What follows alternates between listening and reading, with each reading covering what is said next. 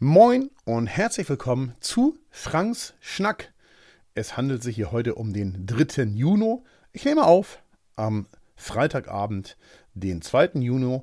Und die Folge soll heute heißen, ist die deutsche Automobilindustrie am Ende? Mit dem Subtitle, da kannst du ja gleich Kamerahersteller sein. Und warum, weshalb, weswegen, all das klären wir in diesem Schnack. Und dazu gibt es natürlich wieder jede Menge Infos von allem Möglichen, was die Woche war, was die nächste Woche sein wird. Es gibt heute jede Menge Tipps. Wenn du also in der kommenden Woche sagst, Mensch, ich möchte gern hm, eine Menge schauen, eine Menge mir online reinpfeifen, dann habe ich hier heute wirklich richtig was mitgebracht. So, ein, so, so eine richtige Menge. Hm, bleib auf alle Fälle dran, wenn dich das interessiert. Du hörst es, ich bin nach wie vor minimal verschnupft. Das ist viel besser als vor einer Woche, aber nicht ganz weg.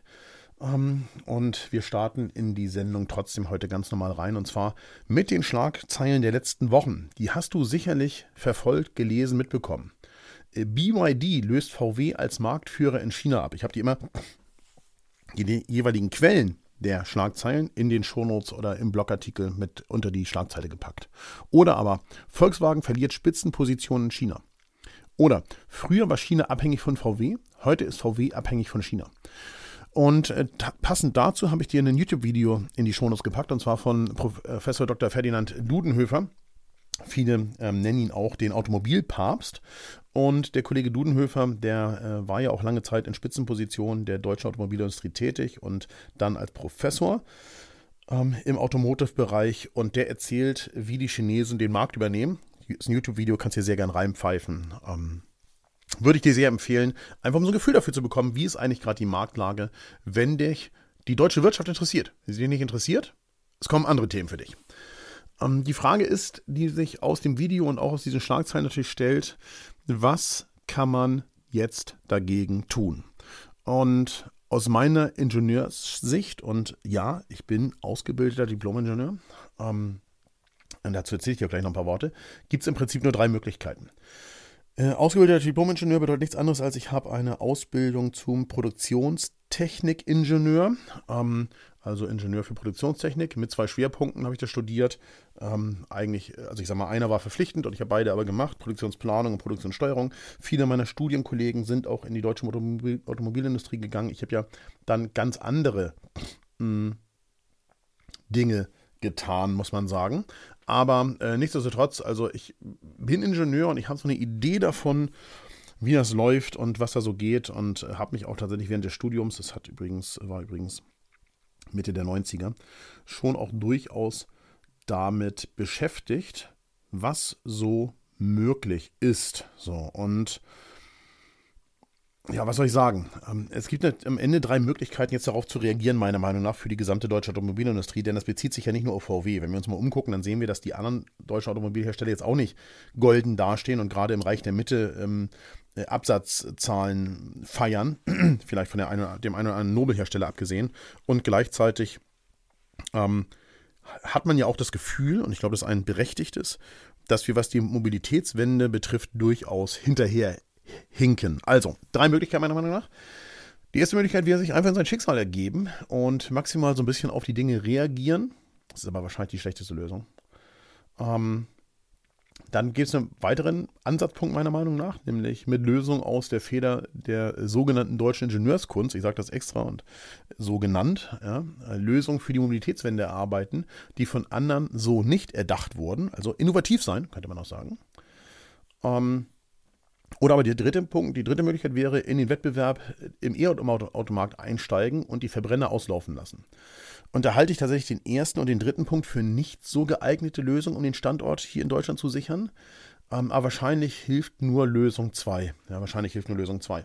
Natürlich ähm, kann man auch das Verbrennerthema weiter betreiben, also insbesondere für ähm, Länder, wo das ja, wo das einfach äh, wichtig ist, ja, also wo es nach wie vor einfach ähm, Flotten von Verbrennungsautos gibt, wo es noch überhaupt nicht an eine Mobilitätswende zu denken ist und so weiter. Da können wir natürlich innovativ versuchen, günstige Elektroprodukte in den Markt zu drücken, aber wir können natürlich auch mit äh, deutscher Spitzentechnologie versuchen, sehr effiziente Verbrennungsmotoren nach wie vor abzusetzen. Denn da sind wir uns, glaube ich, über einig. Tatsächlich ist es so, dass ein Verbrenner natürlich sehr viel komplexer zu entwickeln und zu optimieren ist als ein E-Auto. Ähm, zumindest was die was die reine Technik betrifft, nicht die Software, was die Technik betrifft. So, also insofern halte ich tatsächlich Lösung 2 für die einzig geeignete. Also ähm, ja, sich auf die eigenen Stärken konzentrieren. Ja, und für die Länder, wo es eben noch Verbrennerabsatz gibt, die bestmöglichen Verbrenner ähm, liefern. Und für die Länder, wo die Mobilitätswende eingeleitet und eingeläutet wird, ähm, einfach eigene und kreative und vom Markt gewollte Lösungen entwickeln. Und habe ich auch so ein paar Vorschläge.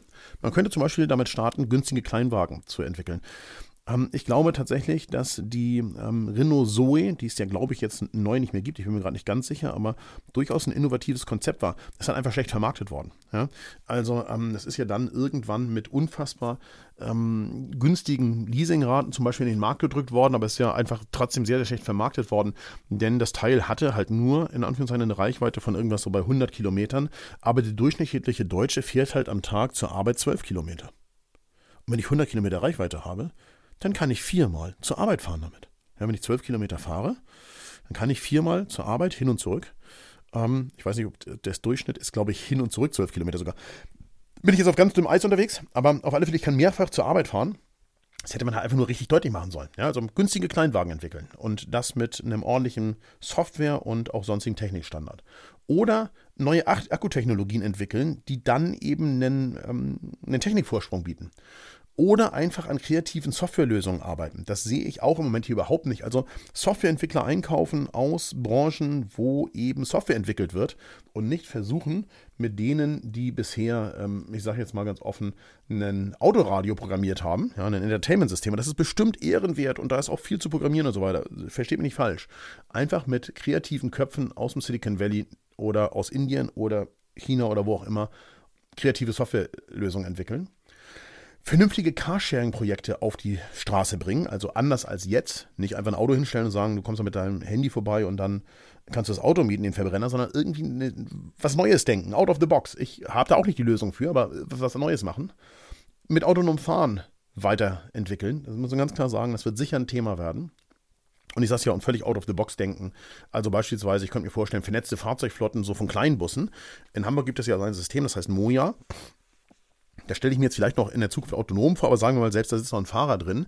Man hat so Kleinbusse, ähm, so wie es sie auch an vielen anderen Stellen gibt äh, auf dieser Welt, ähm, einfach Kleinbusse, wo viele Menschen drin befördert werden können. Und diese Kleinbusse sind so miteinander vernetzt, dass einem auf der App die schnellste Route angezeigt wird. Und zwar mit punktgenauem Umsteigen. Ja? Du sagst, du willst von A nach B und der Kleinbus, in dem du sitzt, weiß, du sitzt in dem Bus und an der nächsten Kreuzung kommt ein Kleinbus, der nach links abbiegt, während dein Kleinbus eigentlich geradeaus weiterfährt. So. Und der hält da deiner, du steigst aus und steigst sofort in den anderen an, der hinter dir steht und dann geht's weiter. Also versteht ihr, was ich meine? Also einfach gut vernetzte Dinge über Routenregeln ähm, und dann eben punktgenaues Umsteigen ermöglichen, sodass keine Wartezeiten entstehen ich sag's ja, andere Sharing-Optionen entwickeln als diese aktuellen Flotten. Einfach die Kreativität fördern und Mitarbeiter weltweit akquirieren. Ich glaube, das sind die Lösungen für die deutsche Automobilindustrie. Denn ansonsten wird es hier vielleicht gehen wie der Kameraindustrie in Japan. Ja? Wer nicht mit der Zeit geht, geht mit der Zeit. Und ähm, wenn die japanischen Kameraunternehmen, und ich glaube, da kenne ich mich so ein bisschen aus, mehr auf Softwareentwickler von Apple, Google, Amazon und Co gesetzt hätten vor zehn Jahren, dann würden sie heute an einer anderen Stelle stehen. Dann würden sie heute an einer anderen Stelle stehen und auch ganz anders aufgestellt sein. Und nicht äh, dieser Versuch von vor 20 Jahren aus einer analogen Spiegelreflex eine digitale zu machen, indem ich einfach nur das Aufnahmemedium tausche. Das war eben nicht die Lösung. Jetzt sind wir natürlich dank digitaler, äh, äh, spiegelloser Kameras und äh, mehr Rechenpower in diesen Kameras eine ganze Ecke weiter. Aber wir sind lange nicht da, wo wir sein könnten, was den Kameramarkt betrifft. Und von daher muss man ganz klar sagen, Freunde, deutsche Automobilindustrie, mach was. Ja? Also da ist hier eine ganze Menge der Wirtschaft in Deutschland von abhängig und da muss was passieren. Kommen wir zum Thema, was war. Als erstes war etwas, was mir wirklich sehr am Herzen liegt. Ich habe ein Video veröffentlicht und zwar ähm, habe ich äh, auf YouTube gezeigt, wie man so eine kleine Fotoreportage machen kann und wie man damit mit Fotos quasi Freude schenken kann. Und tja, was soll ich sagen? Das Video performt einfach unterirdisch. Ja? Also es hat jetzt am Ende der Woche 1000 Views, während das Video von der Woche davor, ich habe eine Leica Q2 gekauft, da habe ich jetzt heute nicht mehr drauf geguckt, aber ich mache das jetzt mal hier ganz kurz für euch, um so ein Gefühl dafür zu bekommen. Also das von dieser Woche, das Mittwochsvideo, hat 1056 Klicks und das Leica-Video von letzter Woche hat 7300 Klicks. Und da sitze ich einfach nur am Tisch, eine Kameraperspektive und erzähle, dass ich eine Leica Q2 gekauft habe und warum. Ja, und das ist ein sehr emotionales Thema. Du hier als Frank Schnack-Hörer der vielleicht auch ersten Stunde kennst das Thema. Also ich habe die von einem guten Freund, äh, äh, nee, gar nicht von einem guten Freund erworben, aber es ist die Leica, die einem guten Freund gehört hat, der ähm, im Februar verstorben ist, äh, Helmut. Und ähm, ja, und natürlich zieht der Titel, ich habe eine Leica Q2 gekauft, ist ja vollkommen klar. Aber das Thema dieser Woche ist mir ein Herzensthema, so kleine Fotoreportagen, irgendwo hingehen, ein bisschen was fotografieren und den Menschen die Fotos da lassen. Guck da bitte rein, wenn es dich halbwegs interessiert. Lass gerne einen Kommentar da. Es hat auch sehr, sehr gute Kommentare von euch auf YouTube, muss man sagen, dieses Video. Aber zahlenmäßig ist es einfach, der YouTube-Algorithmus belohnt das eben hinten und vorne überhaupt nicht und das finde ich sehr, sehr schade. Äh, dann war ich die Woche bei Abenteuer Reportagefotografie bei, bei Thomas und bei Kai zu Gast und habe da ähm, eine Bildbesprechung gemacht. Vielen lieben Dank für die Möglichkeit, äh, Bilder von eurer Community zu besprechen, ihr zwei. Ich bin etwas weiter in das Radtraining eingestiegen. Ich habe äh, sozusagen jetzt ein paar Mal hintereinander so eine Dreiviertelstunde gemacht, immer mit so einem 20er-Schnitt. Und ähm, bin jetzt aber auch schon einmal äh, eine Stunde länger gefahren, also Stunde 40, auch mit einem 20er Schnitt. Das ist ganz gut gewesen, muss man sagen. 35 Kilometer ist noch nicht so weit, wie ich eigentlich fahren möchte auf Sicht, aber du siehst es, ich komme ein bisschen ins Training rein. Und gleich nachdem die Aufnahme hier beendet ist, ist jetzt kurz vor 20 Uhr, werde ich auch noch eine kleine Runde drehen. Nicht so eine lange, weil ich einfach äh, tatsächlich, äh, ja, es heute nicht übertreiben möchte. Aber ich werde noch eine kleine Runde drehen. Dann gab es Feedback zur letzten Folge. Ähm, es gab zustimmendes Feedback. Äh, es haben ja auch relativ viele von euch einfach direkt privat geschrieben, per WhatsApp und so weiter. Aber ich danke auch denen, die das öffentlich kommentieren. Ich sage nochmal, wie es ist. Natürlich könnt ihr hier kommentieren und ihr könnt hier kommentieren, was immer ihr wollt und wie ihr wollt. Ich bin wirklich offen für alles Mögliche. So, und ähm, ich habe zwei der Feedbacks hier reinkopiert in den Frank Schnack und in die Shownotes. Wie findest du die, wenn du das als Podcast hörst, einfach auf äh, die Shownotes klicken, also weitere Infos zum Podcast heißt in den meisten Podcast-Playern oder aber du gehst auf Frank Fischer in einem Wort.substack.com, da findest du eben immer die gesamten Informationen zu allem. Äh, und unter anderem äh, Dieter Winkel, Dieter ist ein guter Fotofreund von mir, der hat äh, geschrieben und Ellen S. und Ellen ist, glaube ich, auch eine Fotofreundin von mir, ähm, kann ich nicht hundertprozentig zuordnen zuordnen, weil der Nachname fehlt. Das kann ich auch durchaus nachvollziehen, das ist auch völlig in Ordnung. Ähm, ähm, aber ich sehe ein paar Indizien, auch was den Ort, die Ortsangabe betrifft. Insofern, Ellen ist auch Fotofreundin von mir. Und äh, beide haben ähm, etwas zur letzten Woche geschrieben zu dem Auftritt des Kollegen ähm, bei Markus Lanz. Und ähm, Dieter schreibt so ein bisschen auch darüber, wie er glaubt, dass ähm, früher die Meinungsbildung einfach besser möglich war, weil es nicht ganz so viele Quellen gab, die auch irgendwelche Unwahrheiten berichtet äh, haben und gleichzeitig äh, man eben dann dieser einen Quelle, ich sag mal, der typischerweise der Tageszeitung oder sowas dann auch Vertrauen schenken konnte. Und gleichzeitig beklagt er tatsächlich den, die Politikverdrussenheit. Und Ellen schreibt relativ ausführlich dazu, wie sie diese ganze Sendung von Markus Lanz gesehen hat. Und gleichzeitig hat sie ein paar Quellen mit in die ähm, in den Kommentar gepackt zum Angucken und das habe ich natürlich auch getan. Das muss man auch mal ganz offen sagen, ja, das habe ich auch getan. Ich würde äh, zu Beiträgen, die ihr generell hier kommentiert, immer sagen, das gilt jetzt mal ganz generell, es gibt keinen Grund, verärgert zu reagieren. Und äh, ich sage auch mal, wie es ist, ich habe mir auch schon sehr viel braunen Müll angeguckt ähm, und oder vielmehr, so wie du es auch Ellen zu Markus Lanz gesagt hast, angetan. Ja. Aber ich sage es noch einmal ganz deutlich hier, ich bin zwar anderer Meinung als Sie, aber ich würde mein Leben dafür geben, dass Sie Ihre Meinung frei aussprechen dürfen. Ja, insofern, das kann jeder machen und das ist auch völlig, völlig ähm, in Ordnung. Das vermisse ich nur leider im politischen Diskurs am rechten Rand sehr häufig. Ja, das vermisse ich einfach, dass da Menschen auch diesen Leitsatz befolgen. Ja, das äh, hat man nämlich da oft nicht ganz so gern, wenn man eine andere Meinung hat. Aber gut, wir leben nämlich eben nicht in einer Diktatur. Ähm, und hier bei uns wird die Meinungsfreiheit auch nicht eingeschränkt. Und es wird auch hier niemand Opfer, nur weil man rechts am Rand politisch steht. Und auch das auch, wenn man sich gerne dazu stilisiert immer wieder von bestimmten Personen die eben in der AfD äh, sind oder noch weiter rechts. Äh, nein, äh, man, die Opferrolle, wenn man sich diesen Schuh anzieht, dann passt einem der Schuh eben auch. Also äh, so ist das eben einfach nicht. Und ich habe so ein paar Anmerkungen an zu Ellens Beitrag und ich mache es auf diesem Wege. Und wenn es jemand anders geschrieben hätte, würde ich es genauso tun. Das hat das eine mit dem anderen überhaupt nichts zu tun. Und Ellen, du solltest es auf gar keinen Fall persönlich nehmen. Aber ich möchte mal was ganz kurz zu den Zwangsgebühren, wie du sie nennst, sagen. Ich finde, das ist erstens ein typisches Wort aus der Populismus-Szene. Szene. Und das äh, ist etwas, was mir überhaupt nicht gefällt. Äh, aber die Zwangsgebühren an sich, wie du sie nennst, also den GZ, den Rundfunkbeitrag, den finde ich ganz persönlich wunderbar. Denn genau diese Gebühren sorgen dafür, dass wir einen halbwegs unabhängigen Journalismus haben und dass wir nicht auf Schlagzeilen und äh, Stimmungsmache aller Fox News angewiesen sind, nur damit die Quote stimmt und darüber Werbe, äh, Werbung generiert wird. Und wie das in Ländern ist, die kein öffentlich-rechtliches System haben, das kann man sich in, auf der ganzen Welt angucken. Dann nimmt die Verdummung ständig zu ja, und die Schlagzeilen werden ständig schlimmer nur damit das Ganze irgendwie funktioniert, das ganze Mediensystem. Also ich finde das sehr, sehr gut. Und für diejenigen, die Kinder oder Enkelkinder haben, dem würde ich sagen, seid froh, dass es es gibt, weil da können entweder bei YouTube auf den Funkkanälen, ja, sehr gute Plattform, die ich ja mit meinem äh, Rundfunkbeitrag auch finanziere, äh, Funk, ja, der öffentlich-rechtliche äh, Online-Kanal, aber auch im Kika zum Beispiel und sowas, da können eure Kinder noch ein halbwegs vernünftiges Kinderprogramm erleben. Das ist nämlich bei Super RTL und Co. nicht der Fall oder RTL 2. Ja? Wenn man möchte, dass seine Kinder oder Enkelkinder verdummen, dann kann man sagen, okay, warum muss ich diese Gebühren bezahlen? Aber die Wahrheit ist, ähm, sie tragen eben erstens zum Diskurs bei und zweitens ist es eben ein Journalismus, der nicht darauf ab, äh, ausgerichtet ist, ähm, durch Werbung, ausschließlich Werbung finanziert zu müssen.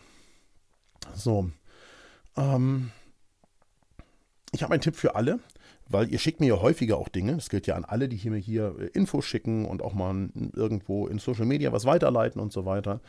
Ich würde euch immer empfehlen, prüft die Quelle. Ja, das ist das A und O. Die Quelle prüfen. Wer ist das, der das behauptet? Wer ist das, der das behauptet? Und ich habe, äh, Ellen, aus deinem Beitrag mir mal hier Herrn Michael Limburg angeguckt. Ja, den zitierst du ja da und sagst, dass, da gibt es übrigens noch einen Beitrag, einen Kommentar von Michael Limburg, den habe ich mir auch an, angetan. Nein, ich habe ihn jetzt nochmal gelesen. So. Und da muss ich ganz klar sagen, den, Google, den, den Lebenslauf von dem Kollegen könnt ihr ohne weiteres googeln. Und ich habe euch den Mann auch mal mit seinem Wikipedia-Eintrag hier verlinkt in den Shownotes. Und den würde ich eben nicht als Kompetenz in Sachen Klima herbeiziehen wollen. Ja, also das dafür ist äh, der Herr Limburg sicher nicht so geeignet. Und ich empfehle euch im Wikipedia-Eintrag mal ganz kurz den, äh, was zu lesen, was nachzulesen. Und zwar in dem Absatz Leugnung Klima, Klimawandel. Da gibt es nämlich etwas, hm, das finde ich schon irgendwie, ich sag mal nur bedenklich. In Wahrheit finde ich es gefährlich. Aber äh, ja. Äh, da steht nämlich, mit Quellenangabe übrigens natürlich, da gibt es eine Quelle, wo er das gesagt hat. Kann man draufklicken und nachgucken. Das ist ja schön an Wikipedia und an vielen Dingen, die sich eben quellenorientiert äh, die Mühe machen. Also, was, äh, was hat er gesagt? Die Eltern der schwedischen Klimaschutzaktivistin Greta Thunberg müssten seiner Ansicht nach bestraft werden. Thunberg selbst gehöre in Obhut einer Pflegefamilie, die ihre Behinderung ertragbar mache. Tja, also, ähm, was soll ich dazu sagen? Äh, das ist eben in der Quelle belegt. Und ich sage dazu mal ganz klar: Dinge lesen und dann vor allem überprüfen mit anhand der Quelle, wer ist das, wessen Geisteskind ist derjenige, was behauptet er sonst so und wie ist er drauf und dann eben selber überlegen, ist das etwas, was Relevanz haben kann oder ist das jemand, der einfach auch nur Schlagzeilen machen möchte?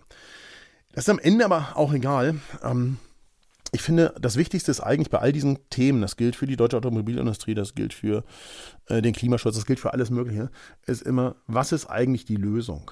Und man kann das natürlich wie die deutsche Automobilindustrie in den letzten 20 Jahren machen. Man kann weiter, immer weitermachen. Ähm, äh, und keinen Lösungsvorschlag haben, der irgendwie den wissenschaftlichen Konsens berücksichtigt und ähm, ja, und dann an die Wand fahren. Deswegen kann ich tatsächlich auch den politischen Rand weder rechts noch links wirklich so richtig ernst nehmen. Ähm, denn da fehlt es einfach an Lösungsvorschlägen, an praktikablen Lösungsvorschlägen. Und ich sehe total die Frustration mit den Regierenden. Und auch deine, Ellen. Du hast da ja noch angeführt, dass Robert Habeck in der ähm, Jetzt muss ich ganz kurz überlegen, war das eine Illner-Sendung? Das weiß ich jetzt gerade nicht mehr ganz genau. Ich habe sie aber gesehen, aber bei Maischberger war das genau. In der Maischberger-Sendung äh, zum Thema Insolvenz nicht besonders sattelfest war. Das hast du angeführt und gesagt, von so jemandem möchtest du nicht regiert werden. Da muss man sich meiner Meinung nach immer die Frage stellen, ob man den Job selber machen wollen würde. Und ob man bereit wäre, dafür auf alles, das, dieses alles auf sich zu nehmen. Permanent in öffentlicher Kritik zu stehen, angefeindet zu werden, Social-Media-Kanäle schließen zu müssen, weil man äh, einfach nur beleidigt wird, ständig überlegen, ob man diesen Beleidigungen allen nachgehen kann und will und quasi ständig prozessieren muss. Und das Ganze, und Robert Habeck ist für das, was er mal gelernt hat, sicher nicht unterbezahlt. Er ist gut bezahlt. Ja? So als äh, Vizekanzler und Wirtschaftsminister hat er ein gutes Auskommen, ohne jeden Zweifel. Aber trotzdem muss man sich das überlegen, ähm, würde man diesen Weg gehen wollen und diesen Job machen wollen unter diesen Bedingungen? Ähm, und da muss man immer auch noch dazu sagen, ich nehme den, nehme den Scholz, der auch, den ich nicht besonders gerne mag, so insgesamt. Ist nicht so meins. Aber wenn ich den, den Mann mal nehme, der führt dieses Land, nehmen wir mal an, er wäre jemand, der einen Konzern führen würde, der eine ähnliche Größenordnung hat, ja gut, dann würde der einfach mal das hundert- oder tausendfache verdienen. Ja, das ist ja klar. Also es würden ganz andere Gehälter fließen. So, und von daher muss man sagen, muss man sich immer fragen, würde ich das machen wollen und alle diese Entbehrungen auf mich nehmen wollen, nie bei der Familie sein, ständig mit Staatsschutz unterwegs, immer äh, überlegen müssen, kann ich das jetzt gerade machen oder macht jemand Fotos von mir und postet sie und so weiter. Und wenn man dazu bereit ist, dann macht das jetzt. Ja, alle, die sagen, dazu bin ich bereit und bin bereit, mein Leben aufzugeben, um für das Gemeinwohl äh, in einem gut bezahlten Job zu arbeiten in der Politik, dann jetzt machen. So, wenn man dazu nicht bereit ist, kann man sich darüber aufregen, dass die Jungs äh, an manchen Stellen oder die Mädels inkompetent sind oder nicht der eigenen Meinung und so weiter und so weiter. Das kann alles sein und ist alles gut und schön. Aber man sollte sich immer fragen, möchte ich selber das machen? So. Und da wollte ich übrigens noch mal ganz kurz sagen, ich habe sehr, sehr, weil du auch noch gesagt, du auch noch geschrieben hast, äh, und das haben ja auch andere geschrieben, aber wie gesagt, anonym und ohne äh, äh, das öffentlich in den Kommentar zu schreiben, ähm, dass sie auf gar keinen Fall Grüne, die Grünen wählen würden und so weiter und so weiter. Äh, mal, so bunt wie ich in meinem Leben gewählt habe, hat wahrscheinlich niemand, der hier zugehört, gewählt. Ich bin der klassische Wechselwähler.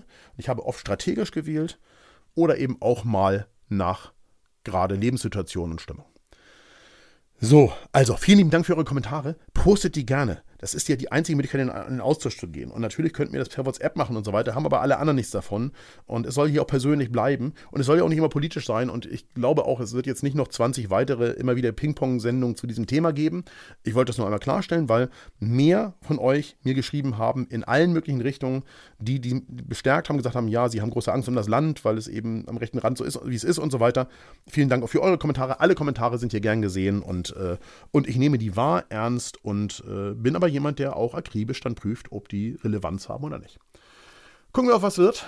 Heute, also am 3.6., haben wir zum einen einen Architekturfoto-Workshop in Frankfurt. Tagesworkshop Cityscape und Architektur in Frankfurt. Ähm, mit Hans ganz viel Spaß allen, die da heute unterwegs sind. Dann gibt es den Fototurn in Hamburg, also die fotografische Perkassenrundfahrt mit Ralf. Ganz viel Spaß im Hamburger Hafen. Und ich selber begleite für die Fotopia Hamburg den Fotowalk am Airport in Hamburg heute Nachmittag und freue mich auch darauf, ähm, direkt auf dem Vorfeld mit euch Fotoerlebnisse zu sammeln. Mm, am Freitag nehme ich mit Thomas B. Jones eine Bildbesprechung für euch auf. Ich habe übrigens letztes Wochenende bei Was war, habe ich das total vergessen, äh, auch noch eine Bildbesprechung aufgenommen. Hatte ich aber schon angekündigt im letzten Fangschnack ähm, mit Mike Kroner und mit Thomas Bremer. So, die sind letztes Wochenende gelaufen. Also die jetzt am Freitag mit Thomas B. Jones. Ihr seht, es kommen also ein paar Bildbesprechungen in Doppelbesetzung in den nächsten Wochen. Ähm, ich werde die Woche noch das Radtraining ein bisschen ausbauen, hast du ja schon gehört. Äh, das wird also weitergehen und äh, heute Abend schon. Und gleichzeitig ist kommendes Wochenende bei mir Webinarwochenende. Das heißt, da sind die üblichen Webinare, alles Live-Webinare, Streetfotografie, manueller Modus ist nächstes Wochenende mit Tobi, genau ähm, dann Bildbesprechung, Portfolio-Review ist und dann sind die Olympus-Webinare, also Grundlage Olympus, OM1 Live-Webinar, das Nachtfoto-Webinar, Filmen mit der Olympus-Webinar und das, äh, das Olympus-Intensiv-Webinar. Wenn dich irgendwas davon interessiert, schau gerne auf fffotoschule.de vorbei, da findest du die Webinar-Termine. Schau auf die Instagram der Woche. Ich habe was ganz Lustiges gefunden. Ich finde das eine richtig gute Ergänzung zu Dagobert Duck. Und zwar heißt das Ganze Cash Cats. Das sind Katzenfotos, die gehen ja eh ab auf Instagram wie Sau. Aber Katzenfotos, so Katzen in Zusammenhang mit Cash, also mit Geld fotografiert sind, er guckt da mal rein, zum Piepen, muss man sagen, wirklich zum Schreien. Ich, äh, ich hab's euch in die Shownotes gepackt. Und ansonsten unter Cash Cats findet ihr es auch so bei Instagram. Jetzt kommen die Webtipps. Und ich habe zu Beginn schon mal gesagt, das sind eine Menge. Und zwar starten wir mit meiner Serie der Woche. Ja, meine Serie der Woche ist Silo also Silo könnte man auch sagen, äh, ist auf Apple TV Plus. Ist eine unglaubliche Geschichte, finde ich. Und ich freue mich total, dass heute, also am Freitag, der äh, zweite sechste. Heute ist die aktuelle Folge rausgekommen. Die anderen habe ich die Woche über durchgesuchtet. Jetzt heute kommt die nächste Folge und äh, ich werde die mir heute Abend noch reinpfeifen nach dem Radfahren. Ähm, ja, das kann ich euch nur empfehlen. Silo, Wahnsinn. Äh, Menschen, die in so einem Silo leben, quasi so ein bisschen endzeitmäßig zwar, aber in so einem riesigen hohen gebauten Turm und nicht nach draußen können, aufgrund der Tatsache, dass keiner mehr weiß, wie es draußen ist und aber Menschen, die rausgegangen sind, vor ihren Augen gestorben sind. Warum sind diese Menschen rausgegangen? Weil sie Straftaten zum Beispiel begangen hatten. Und äh, ich bin sehr gespannt, wie das ausgeht. Ich habe auch eine Idee, was hinter der Geschichte steckt schon nach den ersten paar Folgen, aber ich empfehle dir Silo angucken. Unfassbar geil. Ähm, meine persönliche Podcast-Folge der Woche, und ich habe dir den gesamten Podcast schon mal empfohlen und viele von euch haben mir damals geschrieben, äh, ja, haben sie abonniert und so weiter. Deswegen, manche von euch werden das gehört haben, aber jetzt gibt es hier auf diese Folge einen ganz besonderen Shoutout. Und zwar ähm, ist es die aktuelle Folge von Feel the News, was Deutschland bewegt. Ähm, die solltet ihr euch angucken, auf jeden Fall. Die Folge heißt Verstörende Vorwürfe gegen Ram Rammstein. Und ja, was soll ich dazu sagen? Also, ähm, tja, äh, ich sag's wie es ist ähm, Jule und Sascha Lobo nehmen sich diesem Thema sehr natürlich journalistisch an. Das heißt, äh, sie sagen nicht, dass diese Vorwürfe, in diesen Vorwürfen irgendwas wahr ist, aber sie analysieren sehr schön, woran man eben im Zweifel Muster erkennen kann, dass vielleicht an solchen Dingen was wahr sein kann und so weiter. Und es geht halt einfach ganz klar um sexuelle Gewalt, überwiegend gegen Frauen. Und ich bin wirklich entsetzt, wie es das ganz offensichtlich an vielen Stellen dieser Gesellschaft gibt. Das ist bei mir hier ganz weit weg. Ganz, ganz, ganz weit weg, zum Glück. Aber äh, hört euch das an. Das ist wirklich auf der einen Seite stimmt das Wort verstörend, zumindest für mich als jemand, der irgendwie so sich für einen ganz normalen Typen hält. Auf der anderen Seite aber auch irgendwie super horizonterweiternd. Kann ich euch nur empfehlen. Ja? Also, ähm, viel the News ähm, von Jude und Sascha Lobo verstörende Vorwürfe gegen Rammstein die Folge unbedingt anhören. Das ist wirklich, wirklich notwendig. Mm, dann habe ich einen Tipp auf eine ähm, auf die aktuelle äh, Planet E-Sendung im öffentlich-rechtlichen, hier im ZDF, in der Mediathek übrigens abrufbar. Danke, dass äh, ihr für meine Gebühren die Mediathek unterhaltet. Ähm, und zwar geht es da um auch um den Kampf ums Klima, aber es gibt äh, sehr erstaunlich immer wieder eine Rückschau auf die 70er, ja, auf eine Wissenschaftssendung im ZDF aus den 70ern. Da werden die Erkenntnisse von damals und die Prognosen von damals eingeblendet und gezeigt. Alter, das solltet ihr euch auch angucken.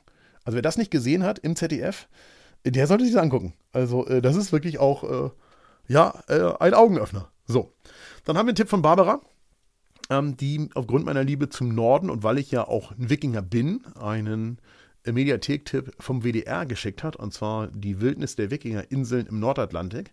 Äh, auch unbedingt angucken, ist auch eine richtig gute Sache. Ähm, ich habe das äh, überflogen, ich habe das nicht komplett gesehen, aber ich habe mir vorgenommen, das jetzt am Wochenende nochmal komplett nachzuholen.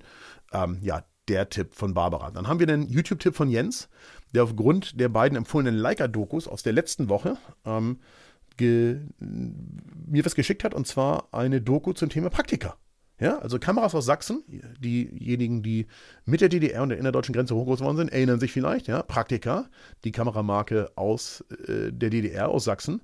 Und die Geschichte dahinter, die gibt es in, in diesem YouTube-Video unbedingt angucken. Und dann habe ich, ihr kennt den YouTube-Algorithmus, der ist natürlich, ja, und ich habe YouTube Premium, deswegen, ich sehe keine Werbung, deswegen gucke ich auch sehr viel YouTube, muss man sagen. Der ist natürlich so ein bisschen, ja, wenn du etwas nicht abonniert hast, aber gleichzeitig auf irgendwas draufgeklickt hast, dann ist YouTube ja immer bereit, dir das noch ein paar Mal vorzuschlagen. Und ich habe ähm, von Late Night Berlin dir rausgesucht, du kennst vielleicht ähm, Romeo und jetzt weiß ich gerade nicht, wie die Kleine heißt. Äh, diese beiden Kinder, die zum Beispiel auch Scholz und Baerbock und äh, Armin Laschet zur Bundestagswahl interviewt haben und so weiter, die in diesem Spielezelt sitzen und äh, der Gast nimmt auf diesem kleinen Stuhl. Äh, viele von euch werden das gesehen haben. Und äh, die beiden haben auch die deutsche Rapper-Szene eingeladen. So. Und ich habe euch mal ein paar von diesen Videos hier reingepackt unten. Ich finde das unfassbar, wie peinlich berührt diese harten Jungs und Mädels aus der deutschen Rapper-Szene äh, beim Anschauen ihrer eigenen Videos in dieser Sendung und den Fragen von den kind Kids sind, ähm, sind halt auch noch kleine Jungs und Mädels, muss man sagen. Und genau so benehmen sie sich da. So ganz verschüchtert und oh, nee. uh, das ist ja eine Szene aus meinem Video, da kommen so Wörter drin vor, das sollte ja hier eigentlich gar nicht gezeigt werden oder und vor allem sollten die beiden Kleinen das nicht sehen und so weiter. Guckt euch das an. Ihr werdet an manchen Stellen Tränen lachen. Ich verspreche euch das, weil das einfach so geil ist. Ähm, weil das natürlich, ich sag mal, das ist natürlich sehr gestellt und geskriptet. Zumindest das, was die Kleinen fragen. Aber ja, das ist einfach ganz, ganz, ganz großartig unbedingt reinschauen. So, ansonsten wünsche ich euch ein ganz, ganz tolles Wochenende, einen guten Start in den Samstag und eine tolle Zeit und eine schöne Woche und so weiter. Und ihr wisst es, wir hören uns nächste Woche hier mit Frank Schnack wieder und ich freue mich sehr über Teilen, Kommentieren, Liken, Abonnieren, äh, Kommentare schreiben, habe ich schon gesagt. Äh, ja, alles, was ihr da so tun könnt ähm, Rezensionen geben, sowohl bei Spotify als auch bei Apple Podcasts oder in der Podcast-App deiner Wahl. Alles das hilft, dass Frank Schnack von mehr Menschen gehört wird. Und das sind wir auf einem guten Weg, aber es können ja immer noch ein paar mehr davon profitieren. In diesem Sinne, haben eine richtig gute Zeit und wir hören uns nächste Woche. Mach's gut und bis dann. Tschüss.